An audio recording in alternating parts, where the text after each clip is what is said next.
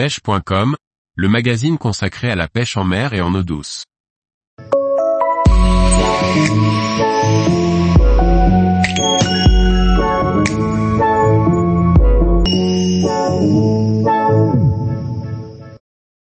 La truite fario, le poisson emblématique des cours d'eau européens. Par Laurent Duclos. La truite fario est un des poissons les plus appréciés par les pêcheurs en eau douce. Mieux connaître ses particularités, son habitat et son alimentation pour la rechercher à l'aide de différentes techniques.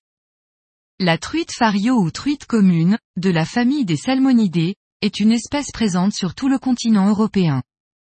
Son corps est fusiforme, sa tête est assez large et sa robe peut être de différentes couleurs.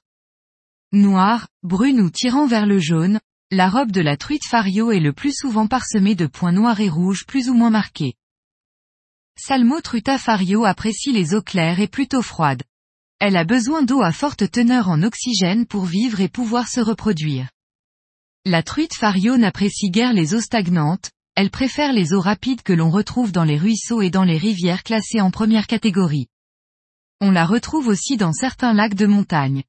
La taille moyenne d'une truite fario oscille entre 20 et 30 cm. Les plus gros spécimens peuvent dépasser les 70 cm et atteindre un poids de 6 kg.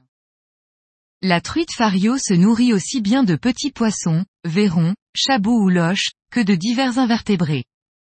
Insectes, larves, mollusques, batraciens ou crustacés font partie de son régime alimentaire. Opportuniste, elle n'hésite pas à se saisir de proies terrestres qui peuvent se présenter à elle, vers de terre, sauterelles ou autres insectes. La reproduction de la truite fario se déroule entre le mois d'octobre et le mois de février selon les régions et les biotopes. La truite fario pond ses œufs dans un trou et les recouvre de sable ou de sédiments. L'éclosion a lieu entre 40 et 60 jours après la ponte selon la température de l'eau. Une truite fario devient mature sexuellement vers l'âge de 3 ans. La truite fario peut être cannibale et se nourrir de poissons juvéniles de sa propre espèce. De nombreuses techniques de pêche peuvent être employées pour capturer des truites sauvages.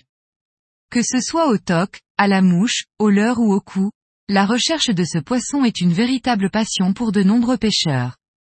C'est un poisson méfiant et pas si simple à leurrer surtout si l'on vise les gros sujets.